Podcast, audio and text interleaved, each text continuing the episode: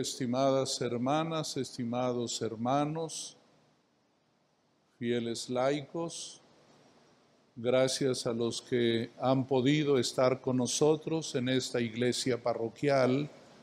Saludo de, muy, de manera muy especial a la mamá de Pablo, que está aquí con nosotros, a todos sus familiares. Gracias a los sacerdotes que están aquí con celebrando. Gracias, Monseñor Heriberto. Gracias, diáconos. Desde luego, una palabra y una bendición para todos los que desde sus hogares nos acompañan en esta celebración.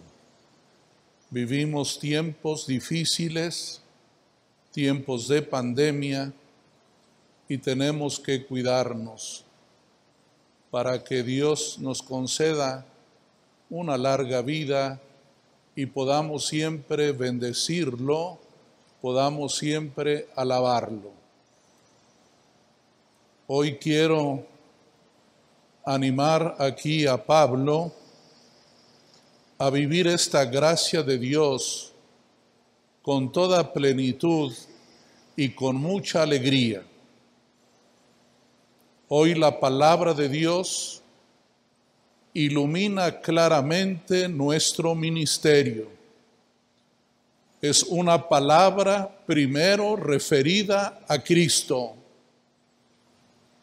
Él es el que ilumina nuestra vida y nuestro ministerio. San Mateo, mirando el modo de ser y actuar de Jesús, comprendió las escrituras, comprendió la palabra profética, lo vio como abordó la enfermedad de aquel siervo del centurión, fue testigo de su cariño como trató a la suegra de Pedro y al final él termina diciendo las palabras del profeta Isaías. Él llevó consigo nuestras debilidades y cargó nuestros dolores. Así, la palabra de Dios nos pone frente a Jesús, de quien depende nuestro ministerio sacerdotal. Quiero especialmente destacar dos rasgos del ministerio de Cristo y por lo tanto de nuestro propio ministerio, del tuyo Pablo. Dos rasgos alcanzo a visualizar en lo que oímos de la palabra de Dios. Primero, el ministerio de Cristo es un ministerio de misericordia. Y en segundo lugar, es un ministerio eucarístico. Primero, es un ministerio de misericordia. El profeta Jeremías en el libro de las lamentaciones dibuja claramente cómo es el amor de Dios y cuál es la llamada que Él hace ante ese escenario tan desgarrador de la gente. Y le dice el Señor al profeta, levanta las manos, haz oración, levanta las manos y llora, porque el pueblo sufre, los niños mueren de hambre.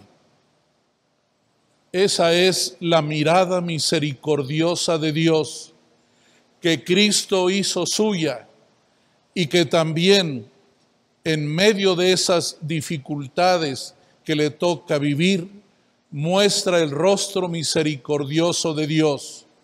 Por eso en síntesis, San Mateo dice, expulsaba los demonios y curaba a los enfermos. Le preocupaba el dolor que lleva la gente, las dolencias, las dolencias físicas pero también las dolencias espirituales. Son tiempos de consolación, son tiempos de misericordia.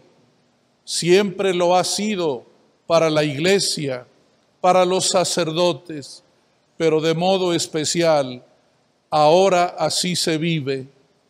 No hacía muchos años, el Papa Francisco en el año 2015 profetizó este momento diciendo, el mundo es un hospital de campaña, el mundo es un lugar donde la gente sufre, donde hay heridas que curar, heridas espirituales, heridas interiores, pero también heridas físicas a causa de la enfermedad.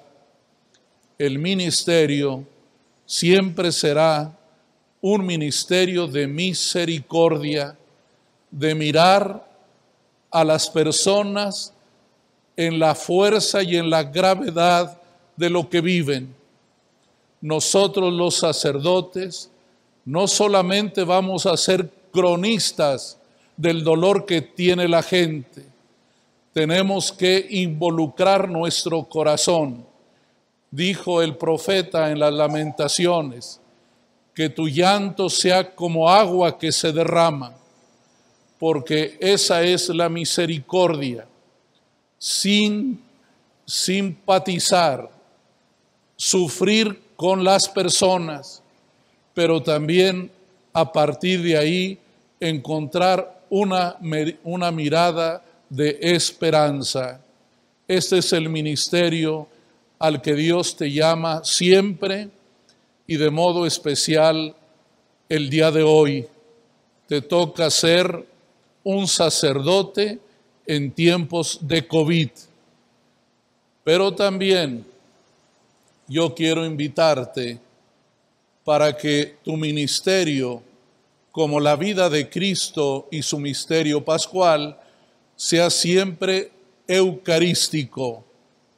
Nuestra iglesia diocesana, en nuestro plan de pastoral, hemos señalado este eslogan, la Eucaristía nos mueve, y también en este año jubilar sacerdotal, queremos poner en el centro de nuestras vidas la Eucaristía Hoy, has escuchado en el Evangelio como una mirada eucarística las palabras del centurión, esas palabras que todos los días que celebres vas a repetir, Señor, no soy digno de que entres en mi casa, pero una palabra tuya bastará para sanarme. Así lo dijo el centurión no soy digno de que vayas a mi casa, pero una palabra tuya bastará para que sane mi siervo. Son palabras eucarísticas, son palabras que en la tradición de la iglesia alcanzaron a mirar esta aspiración de la iglesia a entrar en el misterio eucarístico del Señor. Este ministerio que nos pone en el centro de la Eucaristía. ¿Qué es la Eucaristía? Es agradecer, es acción de gracias. ¿Y quién puede agradecer? Solo aquel que se identifica con Jesús. Cristo siempre da gracias a Dios. Cuando instituye la Eucaristía, nos dicen los relatos evangélicos que levantando los ojos al cielo, dio gracias a Dios.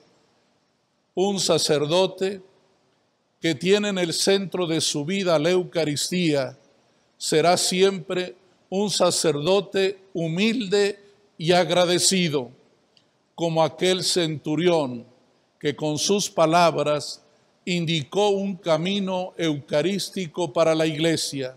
No soy digno no somos dignos de tan grande ministerio.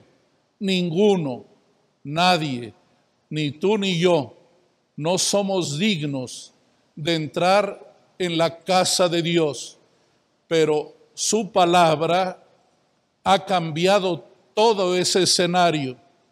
Ahora el Señor, por su bondad, te dice que eres parte de su proyecto salvífico, que estás llamado a colaborar con toda la iglesia para que el mundo pueda creer, para que el mundo pueda disfrutar de la misericordia divina.